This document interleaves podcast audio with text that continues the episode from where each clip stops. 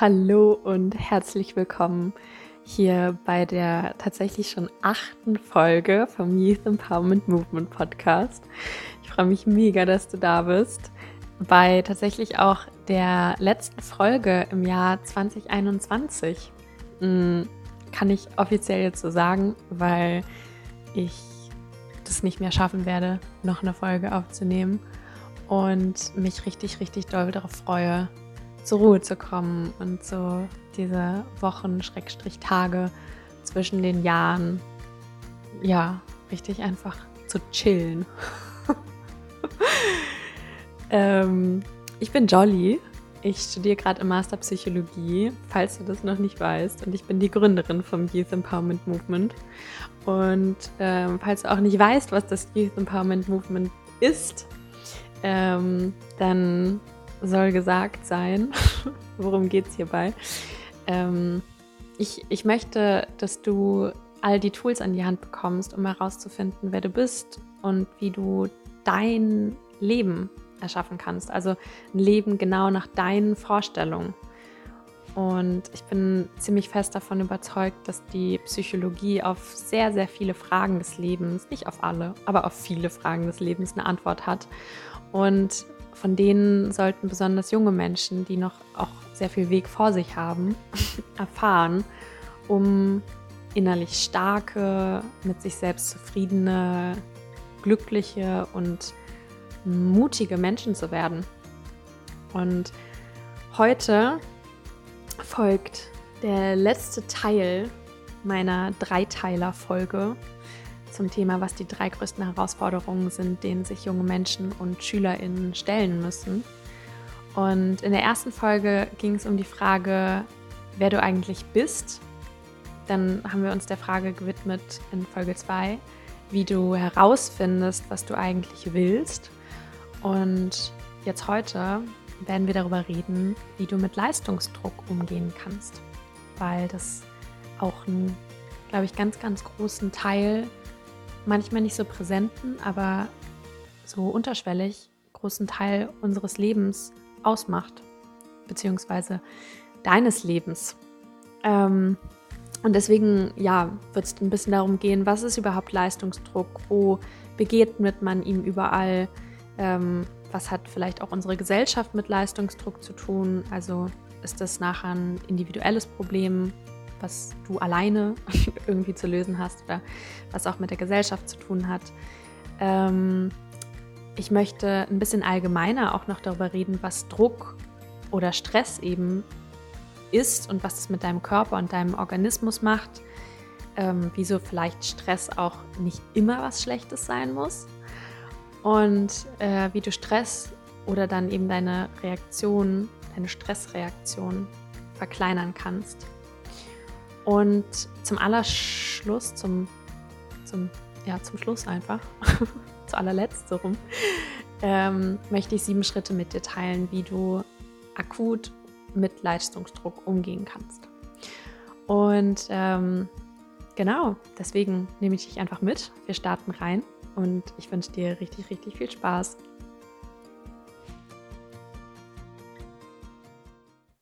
So, hallo nochmal. Ähm, ja, wir reden heute über Leistungsdruck. Und ich fand es ganz spannend, weil die ersten beiden Themen dieses, dieser Dreiteiler-Serie fast schon philosophisch sind und sehr, sehr groß mit wer bin ich und was will ich, während Leistungsdruck uns halt wirklich auf einer alltäglichen Ebene begleitet und ein bisschen greifbarer ist, glaube ich, als diese sehr, sehr großen Fragen. Und obwohl bestimmt jeder, der das jetzt gerade hört oder jede, eine Vorstellung davon hat, was Leistungsdruck ist, würde ich gerne nochmal darauf eingehen und ein bisschen Bewusstsein dafür schaffen, wo uns Leistungsdruck überall begegnet und welche Formen Leistungsdruck auch haben kann. Und ich habe mir gedacht, dass wir das mal an einem Beispiel festmachen. dass das alles nicht so theoretisch ist, sondern ähm, ich werde jetzt von Lisa erzählen und Lisa ist 16. Und Lisa geht in die Schule und allein in der Schule gibt es ganz viele Situationen, die mit Leistungsdruck zu tun haben. Und zwar geht es um Noten. Es geht darum, werde ich versetzt oder nicht. Dann geht es um Vergleich mit anderen. Bin ich da gut genug? Auch hier wieder die Noten natürlich. Bin ich besser? Bin ich schlechter? Es gibt Klausuren, es gibt Tests, es gibt Vokabeltests, es gibt Arbeiten, es gibt Referate, äh, Hausaufgaben müssen gemacht werden. Das sind alles Situationen, die Teil auch deines Alltags sind, wo du unter Druck stehst, auf eine gewisse Art und Weise zu performen und mit der Angst konfrontiert bist, zu scheitern. By the way, fällt mir gerade ein, äh, ich hatte es letztens in der Vorlesung, Angst ist die mit Abstand am häufigst genannte Emotion, wenn es um den Schulkontext geht. Also ähm, es wird in Fragebögen, quasi in Studien, äh, wenn danach gefragt wird, was fühlst du am meisten in der Schule, wird mit Angst beantwortet. Nicht so cool, ne? Also finde ich schon eine Aussage. Gut, also Lisa sitzt ja nicht nur den ganzen Tag in der Schule, Lisa hat auch eine Freizeit. Das heißt, Lisa spielt Fußball. Da geht es dann darum, okay, die soll schneller rennen, die soll mehr Tore schießen. Und dann sitzt sie abends mit ihrer Schwester am Tisch, die vom Tanzen kommt. Und vom Tanzen erzählt die, dass sie eine bestimmte Drehung schlechter hinbekommt als andere. Auch hier geht es wieder darum, zu leisten und im Vergleich mit anderen zu stehen. Ähm, Lisa hat jetzt ein paar Monate später eine Phase, wo es ihr schlechter geht, wo sie ständig erschöpft ist, wo sie sich schnell überfordert fühlt. Und jetzt spürt sie, dass sie nicht mehr so richtig funktioniert wie sonst, weil sie weniger schafft und weil sie sich schlechter konzentrieren kann. Und dafür schämt sie sich. Und hier kommen wir jetzt zu einem ganz, ganz spannenden Part am Thema Leistungsdruck, weil Lisa wahrscheinlich niemanden in ihrem Leben hat, der sich wirklich vor sie stellt und wirklich laut zu ihr sagt, schäm dich, wenn du weniger schaffst oder schäm dich, weil es dir schlecht geht. Aber den Druck und die Scham, die spürt sie trotzdem. Und du kannst das Gefühl mit Sicherheit auch nachvollziehen, dass es da ist, obwohl es niemand aussprechen muss. Also woher kommt dieser nicht greifbare und irgendwie trotzdem immer da zu sein scheinende Leistungsdruck. Leistungsdruck in dem Fall jetzt von einem Gefühl von, ich muss funktionieren, ich muss leisten können. Und dazu möchte ich sagen und ein bisschen ausholen, wir leben in einer Gesellschaft, die bestimmte Grundwerte lebt, beziehungsweise sich irgendwie darauf geeinigt hat. Nachher wäre das wahrscheinlich auch ganz gut mit dem Begriff Kultur zu beschreiben. Also in unserer Kultur ist es zum Beispiel wichtig, dass jeder und jede ganz individuell sein darf. Du darfst deine eigene Meinung haben und du bist cool, wenn du zum Beispiel deine eigene Musik hörst. Oder du bist cool, wenn du deinen eigenen Klamottenstil hast. Ähm, in Filmen ist das doch auch immer so, dass es als so das Mega-Drama dargestellt wird, wenn du zu deinem Abschlussball dasselbe Kleid trägst wie jemand anders. Also ist wichtig, dass du, dass du individuell bist so. Das, das ist uns ein, vom Wert her wichtig. Ähm, Im Gegensatz dazu kann man aber zum Beispiel auch aufzeigen, dass in asiatischen Kulturen das ein bisschen anders ist. Und diese Kultur feiert das zum Beispiel eher, wenn man als Gruppe eins ist und das Individuelle ist dabei einfach weniger wichtig. Und da ist es dann zum Beispiel ungerner gesehen, wenn du deine eigenen Bedürfnisse über die von deiner Familie stellst. Also da geht es ein bisschen mehr um diesen Gemeinschaftssinn, sag ich mal, als darüber, darum, dass, dass das Individuelle ganz wichtig ist. Das als Beispiel dafür, wie eine Kultur zum Beispiel aufgebaut sein kann. Unsere Kultur aber zum Beispiel auch unser ganzes Wirtschaftssystem ist auf Wachstum ausgelegt. Das heißt, neben dem Individualismus ist uns Wachstum unglaublich wichtig. Das hört sich jetzt erstmal super an, weil ja, wir wollen uns doch alle entwickeln und wir wollen doch wachsen und wir wollen mehr haben, ist doch mega geil. Problematisch wird es aber nur, wenn es nur noch um Wachstum geht und dem alles untergeordnet werden muss. Also Beispiel, es wird super hoch angesehen bei uns, wenn du schneller, höher, weiter oder tiefer kommst. Das heißt, du hast was geschafft, da geht noch mehr. Du hast einen Plan, wie geht der noch besser? Das heißt, es geht um ganz viele Themen wie Selbstoptimierung und so ein Streben nach Perfektionismus, weil Perfektionismus ja schließlich das Ziel sein muss, wenn es immer weiter und weiter gehen muss.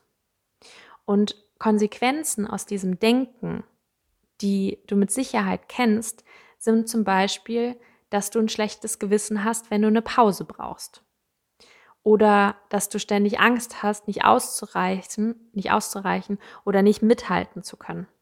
Hm, dass es, dass es irgendwann nicht mehr darum geht, was du möchtest und was dir gut tut, sondern dass man sich Stück für Stück immer mehr nach den Ansprüchen im Außen richtet und denen gerecht werden möchte.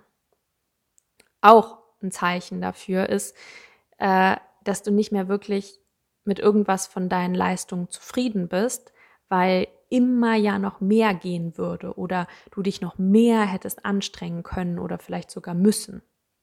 Auch eine Konsequenz aus diesem Denken ist, dass du das Gefühl hast, eben immer funktionieren zu müssen und dass es dir nicht schlecht gehen darf, weil wenn es dir schlecht geht, dann würde das dazu führen, dass du langsamer bist, dass du schwächer bist, dass du unkonzentrierter bist und generell irgendwie leistungsunfähiger wirst. Also unterm Strich wenn man sehr in diesem Leistungsdenken ist und es gibt sehr, sehr viel Leistungs Leistungsdenken in unserer Gesellschaft, dann führt es dazu, dass du unterm Strich deinen Wert mehr daran misst oder dass dein Wert daran gemessen wird, was du leisten kannst, als an dem, wer du bist.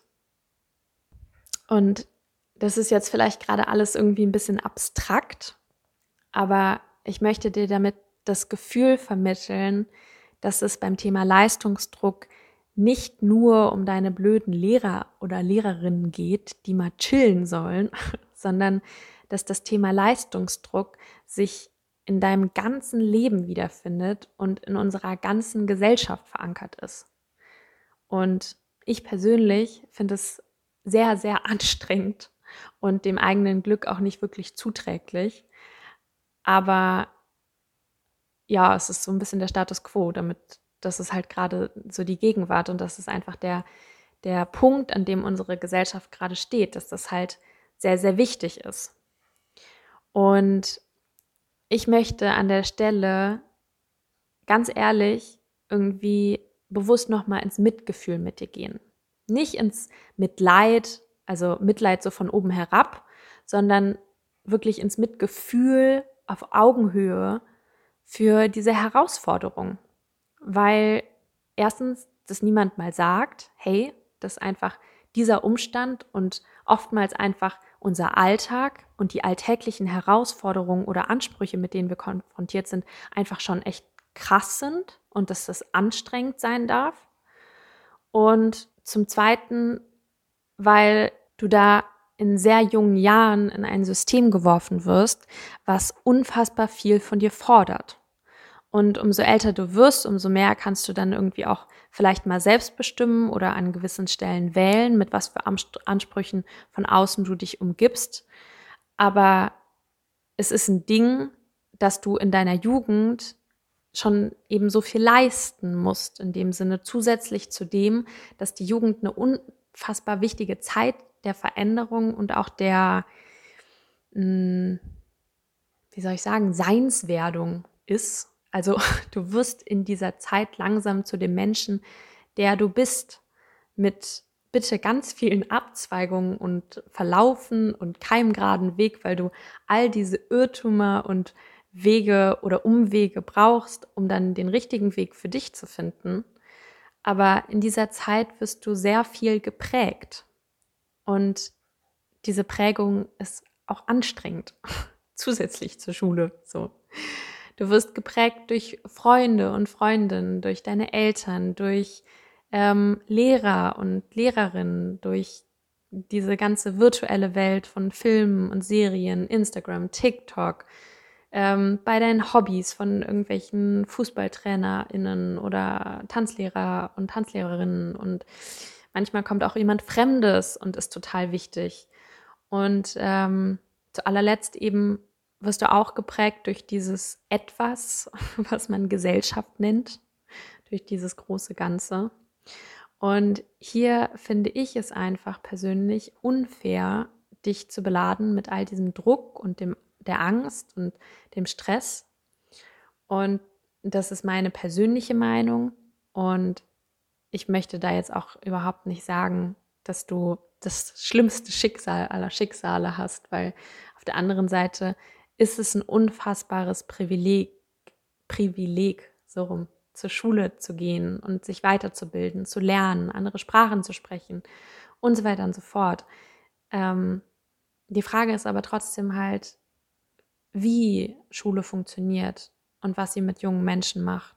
Und das ist eine Sache, wo ich mich stark machen möchte und wo ich, ohne dich in so eine Opferhaltung zu bringen und ohne dir zu sagen, hier, du hast das schlimmste Schicksal von allen, ähm, in besagtes Mitgefühl einfach mal gehen möchte und sagen möchte, hey, das ist einfach echt hart.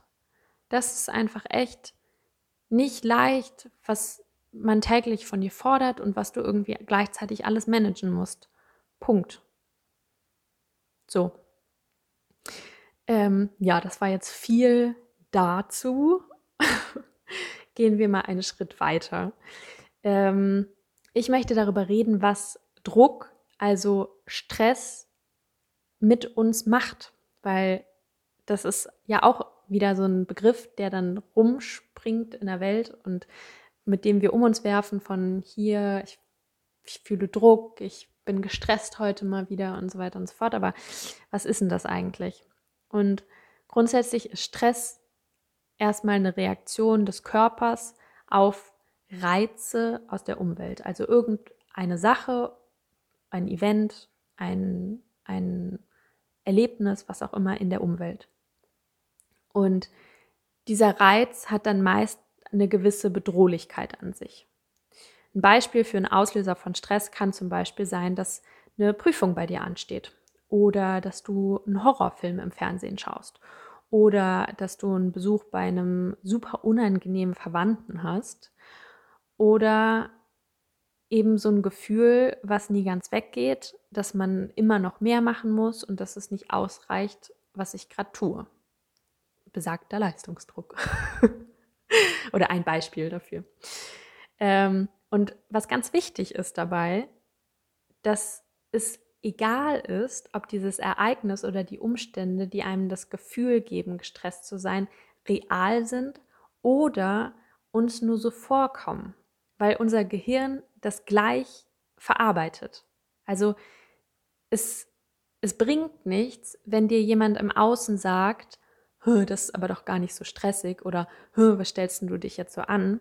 Wenn du das für dich mit deiner Wahrnehmung als bedrohlich oder stressig oder überfordernd wahrnimmst, dann wird dein Körper genau so damit umgehen. Scheißegal, ob es jetzt real ist oder ob du es eben nur denkst. Und manchmal merkst du das dann halt diesen Stress erst irgendwie an körperlicher Anspannung oder dass man dann seltsame Gedanken hat. Aber ausgelöst wird dieser Stress dann durch die Ausschüttung von ganz speziellen Hormonen. Ein wichtiges Hormon dabei nennt sich zum Beispiel Cortisol.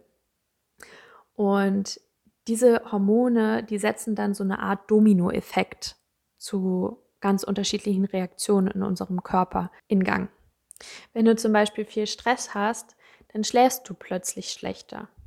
Oder du hast mehr oder weniger Appetit als sonst. Oder du fühlst so ein Kloß im Hals, bist vielleicht einfach Stress, äh, schlecht drauf, weißt aber gar nicht so richtig wieso. Das können alles Anzeichen für Stress sein. Und auch hier wieder halt ganz harmlose Situationen wie ein Referat vor der ganzen Klasse, wo jetzt überhaupt nicht die lebensgefährliche, lebensbedrohliche Gefahr droht, die können Stress auslösen. Und hier ist natürlich die Frage, okay, warum haben wir überhaupt diese Stressantwort? Was, wieso macht unser Körper das? Und das liegt an unserer Evolution. Das liegt daran, dass wir das irgendwann gelernt haben, dass bestimmte Reize, bestimmte Erlebnisse oder Dinge im Außen für uns eine Bedrohung darstellen können. Das heißt, die Hormone haben, als wir noch in der Wildnis gelebt haben, dafür gesorgt, dass wir schneller in den sogenannten Fight-or-Flight-Modus kommen. Also entweder super fluchtartig das Weite suchen, wenn die Gefahr sich nähert, oder eben all unsere Kräfte zusammennehmen, um die Gefahr zu bekämpfen, wie beispielsweise dann irgendwie einen hungrigen Löwen. so, jetzt kann man natürlich sagen, okay, es büchsen sehr selten gefährliche Tiere aus dem Zoo aus. Deswegen, ja, wieso brauchen wir das noch? So, ist doch gar nicht mehr zeitadäquat und vielleicht gar nicht mehr so praktisch. Ähm, wobei man sagen muss, Stress per se ist uns sehr nützlich zu gewissen Zeitpunkten. Wenn du wirklich in eine gefährliche Situation kommst, dann kannst du deine Beine in die Hand nehmen und rennen. Und auf einmal kannst du so schnell rennen, wie du vorher noch nie gerannt bist, weil eben dein Körper in diesem Modus, im Flight-Modus ist und ähm, alles mobilisiert. Und dann zum Beispiel ganz, ganz viel Blut in deine Beine schickt, damit genug Sauerstoff in deinen Beinen da ist und die Muskeln arbeiten können und noch stärker und krasser arbeiten, als sie sonst arbeiten könnten oder würden. Ähm, bei sportlichen Wettkämpfen ist es zum Beispiel auch super nützlich, wenn dein Körper von einer Sekunde auf die nächste diese ganzen Kräfte mobilisiert. Oder ähm, du kennst es vielleicht, dass du auf einmal so motiviert arbeitest wie die ganzen zwei Wochen davor noch nicht, ähm, weil dein Deadline, weil deine Deadline für das Referat jetzt in drei Tagen ist. Ähm, das heißt, positiver Stress, also nicht dieser maßlos überfordernde Stress, kann uns helfen, mit Herausforderungen in unserem Alltag umzugehen. Jetzt wird es aber eben schwierig, wenn wir keine Handlung auf diese Stressreaktion unseres Körpers folgen lassen. Also wenn wir weder flüchten oder kämpfen, sondern nur wie in so eine Totenstarre verfallen oder diese ganzen körperlichen Signale ignorieren, dann kann es passieren, dass der Körper in so einer Stressschleife gefangen bleibt. Das ist dann so ein bisschen wie so ein, ich hatte vorhin das Bild von so einem verwirrten Staubsaugerroboter, der seit einer Stunde gegen dieses eine scheiß Tischbein fährt. Und ähm, genauso macht es dann unser Körper. Das heißt, diese Stresshormone, von denen ich vorhin gesprochen habe, die werden dann einfach immer weiter ausgeschüttet, obwohl der stressauslösende Reiz, also der Löwe oder die Klausur oder der Streit, was auch immer, schon alles vorbei ist. So, und wie kommt man jetzt da raus wieder aus so einer potenziellen Stressschleife? Es gibt ganz viele unterschiedliche Arten und Weisen und da musst du natürlich für dich selbst auch nochmal schauen. Aber ein Tipp, der wissenschaftlich geprüft ist und faktisch einfach funktioniert, ist Sport. Sport ist, finde ich, ach, ist so schade, weil Sport zu so einer Sache geworden ist, die man tut, um auf eine gewisse Art und Weise auszusehen.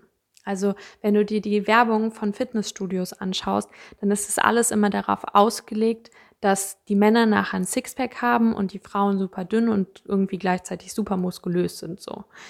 Und ähm, Sport ist aber nachher einfach für unseren Körper so, so wichtig, nicht einfach nur, weil, ja, ja, dann bleibst du gesund, sondern es geht nachher um genau solche Effekte wie zum Beispiel mit dem Stress, weil wenn du Sport treibst, wird auf biologischer Ebene Cortisol abgebaut.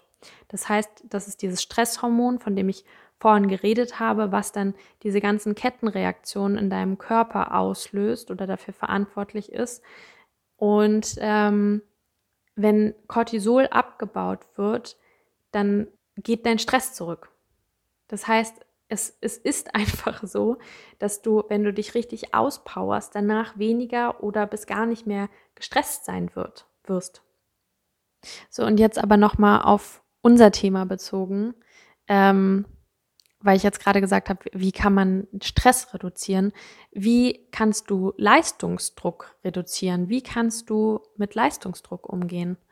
Und da würde ich jetzt auf diese sieben Tipps, von denen ich vorhin schon geredet habe, oder sieben Schritten ähm, zu sprechen kommen.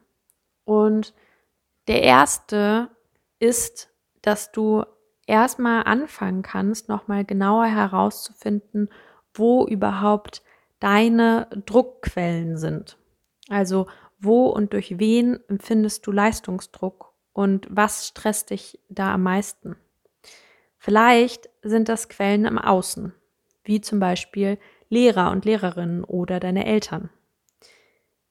Das Einzige, was du da jetzt ändern kannst, ist zum einen, dass du dir überlegen kannst, wie sehr du dir diesen Druck und diese Ansprüche zu Herzen nimmst.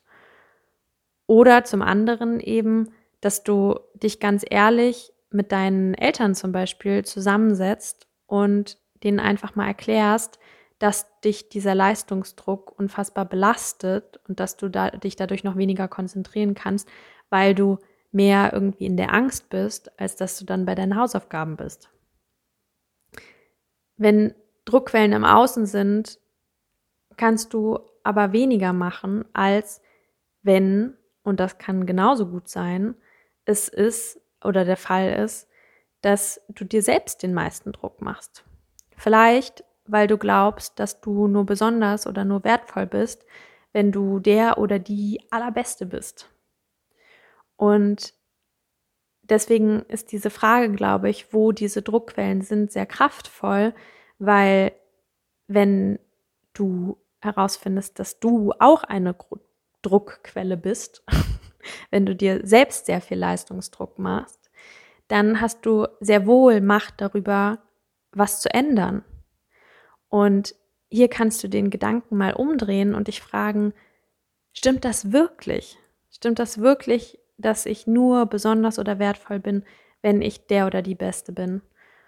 Und was gibt es auch für Argumente dagegen?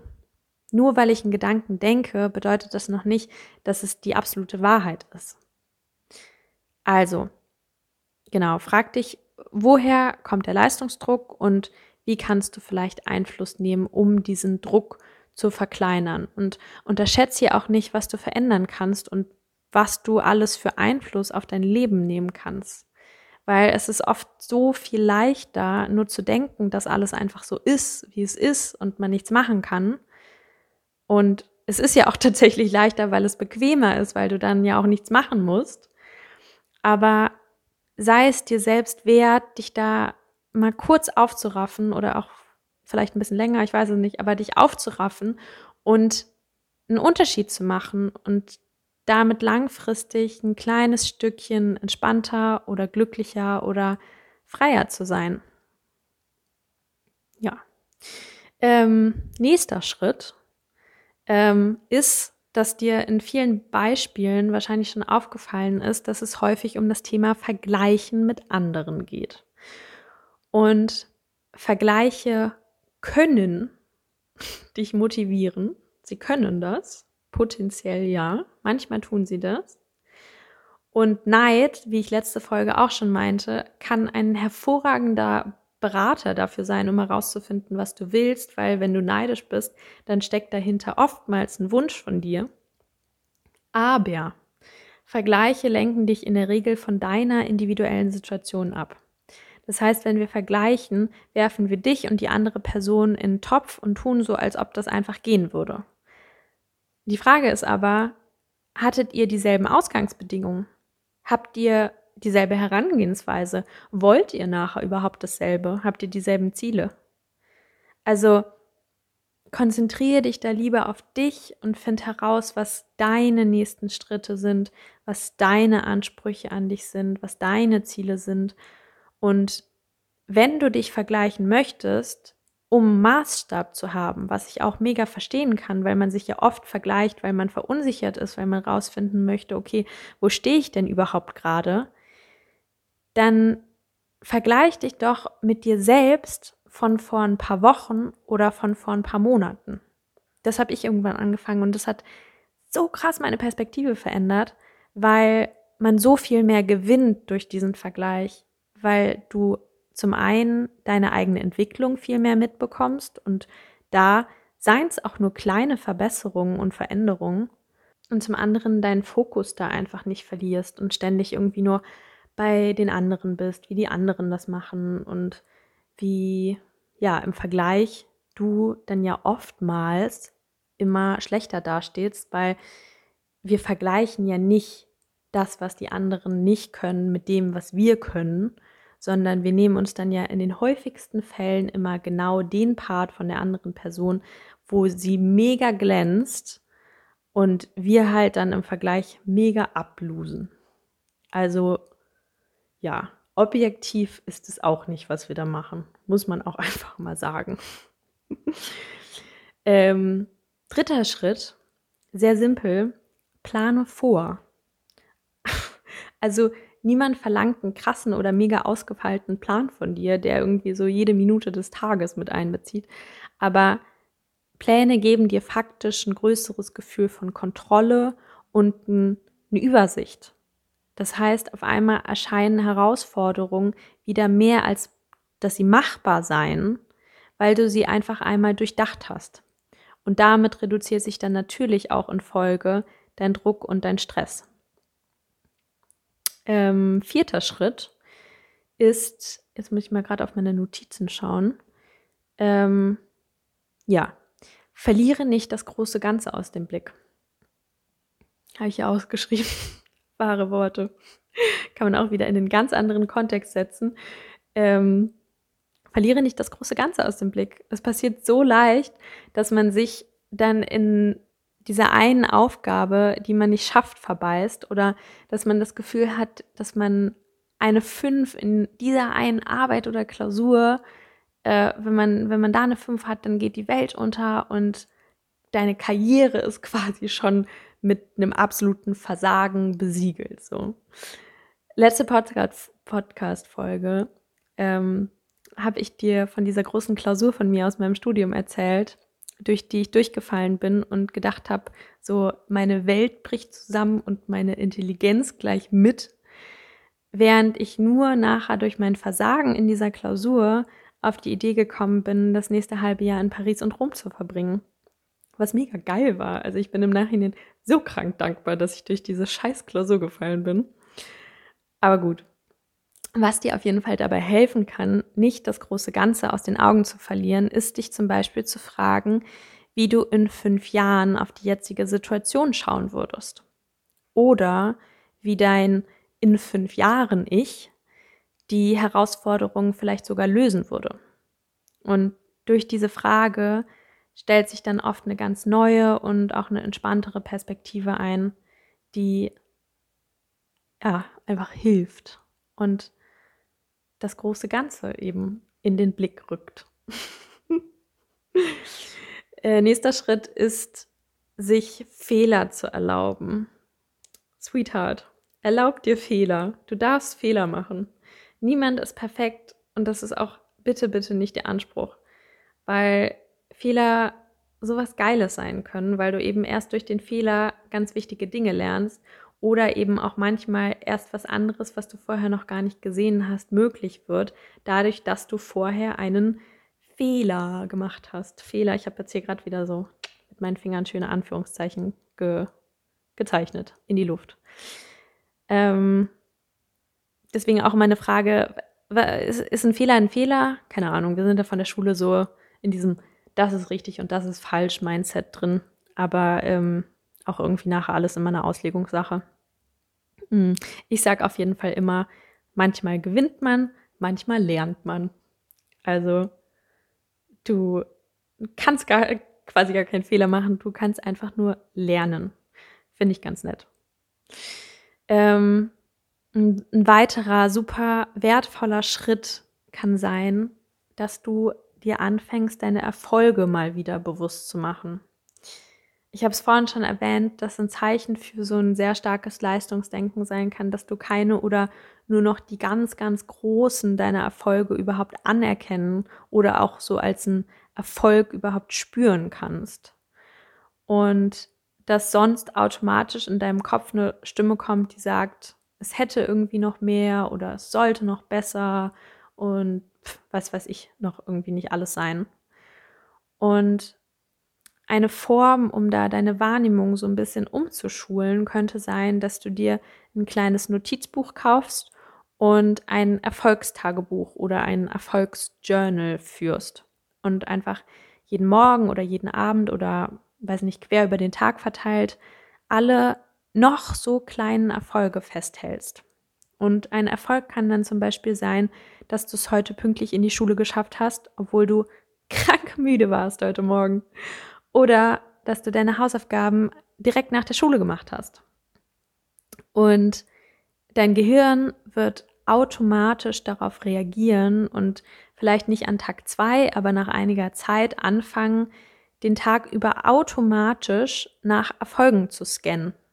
Und dadurch, dass du anfängst, dir diese Liste zu schreiben, wird sich deine Wahrnehmung verändern und du wirst wieder viel mehr Erfolge von dir selbst sehen können und dann vielleicht nach einiger Zeit auch wieder richtig fühlen können. Und das ist, mm, ich glaube, es ist wirklich eine unterschätzte Geschichte, dass man für sich selbst Erfolge wieder wahrnimmt, weil dieses Leistungsdenken, dieses Ich reich nicht ausdenken, ganz viel eben darauf fußt, dass man sich erfolglos fühlt. Und ich glaube, es ist ein sehr praktischer Schritt, dem entgegenzuwirken, indem man sich wieder erfolgreich fühlt. Ja. Ähm, das ist immer so eine blöde Pause zwischen diesen Schritten. Ich weiß, ich weiß immer nicht, was ich dann sagen soll, weil ich will ja nicht einfach weiterreden, aber gut. Ähm, der siebte Schritt und jetzt damit der letzte, und das war jetzt auch die letzte Pause zwischen den Schritten, ist das Thema Stressmanagement. Stressmanagement ist so der offizielle Begriff, der all die Strategien umfasst, die dir helfen, besser mit Stress oder mit Druck umzugehen. Und ich habe da vorhin schon das Thema Sport angesprochen, was mega geil ist. Ähm, aber du kannst hier dann ein ganz eigenes Repertoire dir zusammenstellen. Vielleicht kannst du besonders gut abschalten, wenn du eine lustige Serie schaust oder wenn du Musik laut auf die Ohren packst und mal gar nichts denkst. Oder wenn du spazieren gehst, in der Natur, im Wald, weiß ich nicht, irgendwo am Wasser. Vielleicht hast du Glück und wohnst am Wasser. Mega geil. Ähm, all das hilft dir oder sind nachher deine Strategien, um mit Stress umzugehen und wo du merkst einfach, wenn du diese Dinge tust, dann bist du danach weniger gestresst. Was auch hilft gegen Stress, finde ich mega schön, ist Lachen. Lachen, wenn du so richtig aus deinem tiefen Herzen lachst und dein Bauch irgendwann wehtut, dann signalisierst du auch deinem Körper, es ist sicher. Wir sind in Freude, wir sind in Gelassenheit, wir können lachen und das baut auch ganz, ganz viel auf biologischer Ebene den Stress ab. Und ähm, was eben auch mit in die Kategorie fällt, ist umarmen. Wenn du den Körper, also andersrum. Du kannst dem Körper signalisieren, es ist alles gut, wir sind wieder sicher, es ist kein Stress mehr und keine Bedrohung mehr, wenn du jemanden umarmst. Und ähm, es gibt eine Studie, die gesagt hat, wir brauchen 20 Sekunden Umarmung, die helfen. also quasi nicht so ein, ich nehme dich kurz in den Arm und es ist irgendwie peinlich und dann lasse ich dich wieder los, sondern 20 Sekunden richtig doll sich einfach umarmen und aneinander anlehnen ähm, ja, funktioniert und gibt uns und unserem Körper das Gefühl, ist alles wieder gut. Und allerletzter Tipp ist ähm, Atmen. Atmen ist auch, hm, hört sich so blöd und einfach an, weil ja, wir atmen die ganze Zeit und alle paar Sekunden. Aber du merkst es ja, wenn du Angst hast oder wenn du gestresst bist, dann wird dein Atem auf einmal ganz flach und man hechelt irgendwie fast schon eher, als dass man wirklich tief durchatmet. Und indem man sich mal für ein paar Minuten hinsetzt und wirklich ganz tief einatmet und wieder ausatmet, ähm, wird auch hier wieder dem Körper signalisiert, hey, es ist safe, wir müssen jetzt hier nicht so rumhecheln.